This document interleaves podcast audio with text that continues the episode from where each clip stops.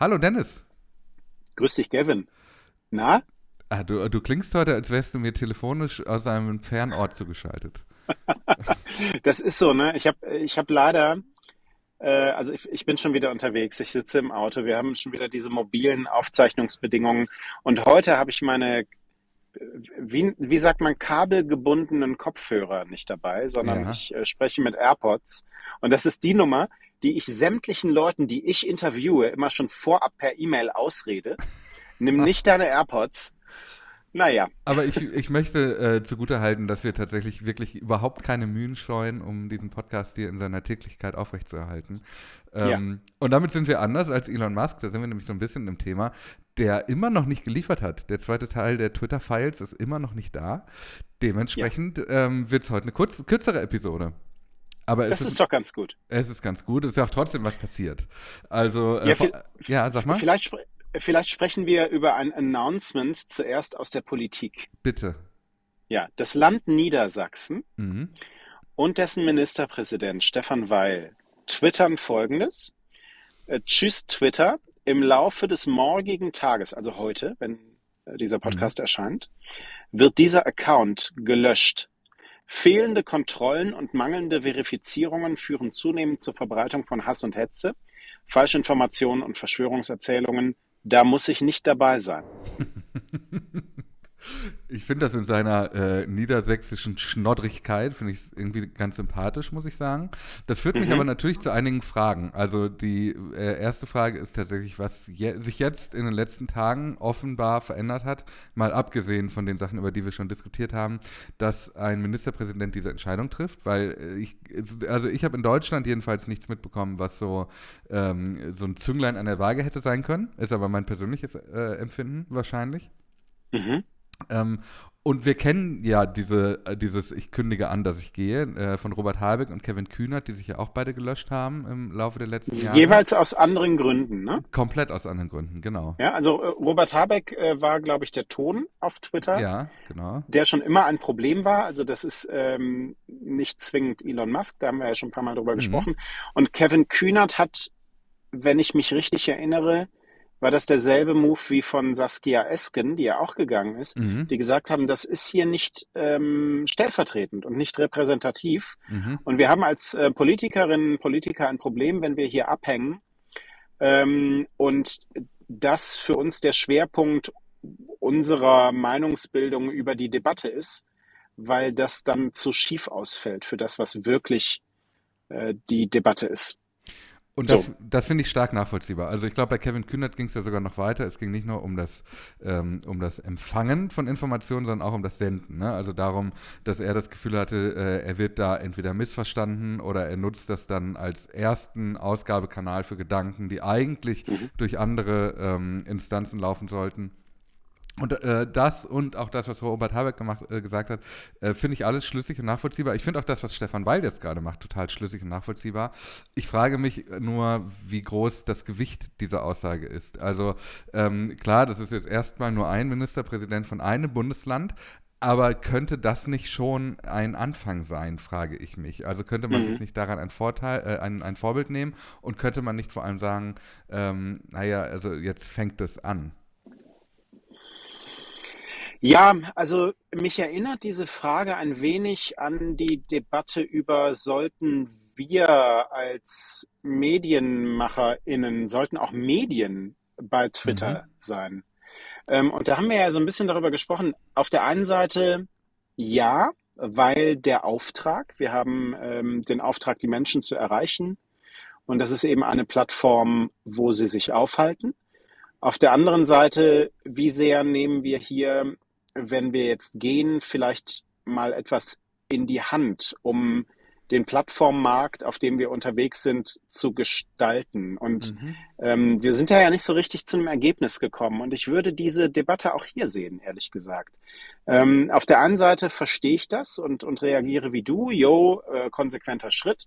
Und auf der anderen Seite würde ich sagen, naja, ähm, als eine Institution wie die Landesregierung eine ist oder ein Ministerpräsident eine ist, würde ich sagen, auf einer Plattform, auf der ein gewichtiger Teil der politischen Debatte stattfindet, müssen die eigentlich dabei sein. So. Also auch hier pendle ich zwischen diesen beiden, mh, zwischen diesen beiden Parts. Und mal abgesehen davon übrigens, ähm, es wäre schlau, den Account nicht zu löschen. Ja. Weil, weil sonst hat sich in 30 Tagen jemand das Handle Stefan Weil gesichert. Wobei man dazu sagen muss, dass wenn es so weitergeht, wie es äh, in den letzten Wochen äh, gegangen ist, dann wird sich auch einfach jemand Weil Stefan nennen können und für 8 Dollar einen Haken kaufen können. Und Ja. äh, dann ist es sowieso egal, welches Handle denn jetzt registriert ist. Und, und übrigens die Begründung, ne? Ähm, Verbreitung von Hass und Hetze, Mhm. fehlende Kontrollen, ähm, falsche Informationen, Verschwörungserzählungen. Ich meine, das ist natürlich eine Begründung, die man ähm, theoretisch auch schon viele Jahre an Facebook hätte anlegen können. Absolut. Zum, zumal Ja. er ja auch gesagt hat, dass er bei Facebook und Instagram weiterhin aktiv bleiben möchte. Ja. Und es ist halt einfach die Debatte um Twitter, die jetzt Aufmerksamkeit schafft. Aber Mhm. ich, mh, also ich würde nicht direkt ihm so beispringen. Ja, und da geht es dir tatsächlich wie mir. Also ich bin auch da so ein bisschen hin und her gerissen, weil ich mich, wie du sagst, ich glaube auch, dass viel politischer Diskurs de facto auf Twitter stattfindet. Ähm, wenn aber da jetzt eine große Landesregierung einfach nicht mitspielt, naja, dann ist sie da einfach nicht mehr dabei. Also ich weiß nicht, ob das tatsächlich noch so äh, gewichtig ist oder ob das dann nicht tatsächlich einfach zur Folge hat, dass einfach Teile dieser Debatte dann da eben nicht mehr stattfinden wird. Ähm, Hm. Finde aber auch diese, diese Gründe, die er jetzt gerade nennt, äh, habe ich ja auch gerade schon gesagt, äh, so ein bisschen an den Haaren herbeigezogen, weil tatsächlich auch diese Vorwürfe von Verbreitung von Falschinformationen und Verschwörungserzählungen, die sind auch auf Twitter nicht neu, ehrlicherweise. Also auch das gibt es hier schon länger. Und auch wenn im Moment die Moderation anders ausfällt als in den letzten Monaten und Jahren, ist das auch kein neuer Trend und auch keine neue Beobachtung, dass auch solche Sachen einfach nicht gelöscht werden. Also wir hatten immer schon in Deutschland auch das Problem, dass auf Twitter solche Geschichten einfach gemeldet werden und das nichts zur Folge hat. Deswegen finde ich auch jetzt gerade diesen Zeitpunkt so ein bisschen ähm, äh, für mich nicht ganz schlüssig, finde aber in seiner Konsequenz, finde ich das schon machbar. Mhm. Und, und in der Frage, äh, bewegt er vielleicht doch noch was damit? Vielleicht, schauen wir mal. Also ich, ich kann es nicht einschätzen, ehrlicherweise. Was hast du noch mitgebracht? Ich habe noch eine Kleinigkeit mitgebracht. Ähm, eine ehrlicherweise vom Wochenende schon, die ist aber in, aus unserer Montagsfolge rausgeflogen, weil da einfach viel zu viel los war. Wir über 35 Minuten. ähm, und zwar haben sich mehrere ehemalige Twitter-Angestellte ähm, äh, geäußert zu Elon Musks Lieblingstool, nämlich den Umfragen. Ähm, und haben gesagt, also ganz ehrlich, das ist ein extrem anfälliges Tool für Botangriffe. Es ist kein sicheres Abstimmungsverfahren. Ähm, und in diesem, äh, in diesem Text von Rolling Stone wird auch äh, ein ehemaliger Twitter-Angestellter oder eine ehemalige Twitter-Angestellte ähm, äh, zitiert, so sinngemäß damit. Also ehrlicherweise wissen wir seit Beginn dieses Tools, dass man für ungefähr 130 Dollar 15.000 Stimmen kaufen kann. Das macht ungefähr 19 Cent für ein Vote und das macht dieses Tool einfach komplett angreifbar. Ähm, und das finde ich, äh, wird, also ich bin mir relativ sicher, dass Elon Musk das weiß. Und wenn er das nicht weiß, dann wird ihm das jemand äh, entweder nach der ersten oder spätestens nach der zweiten großen Abstimmung, wo er darüber hat entscheiden lassen, das Volk, Vox Populi, ähm, ob alle gesperrten Accounts zurückkommen, irgendjemand mal mitgeteilt haben aus diesen Reihen. D- Das heißt, mit dieser Aussage ehrlicherweise, auch wenn wir es lange geahnt haben, wissen wir jetzt sicher, dass diese Abstimmungen nie tatsächlich ein demokratisches äh, Element waren. Mhm. Mhm. Ja, ähm, auf der anderen Seite denke ich mit den Tweets, ähm, die Elon Musk äh, da so rausgehauen hat, ja, die Frage ist, hat er jemals den Anschein überhaupt erwecken wollen? Ja, Das, das ist nochmal eine neue Ebene, finde ich auch gut zu überlegen. Vielleicht wollte er ja nicht einmal, also vielleicht wollte er gar nicht mal lügen, sondern er hat es so deutlich gemacht. Mag sein. Ja. Ja.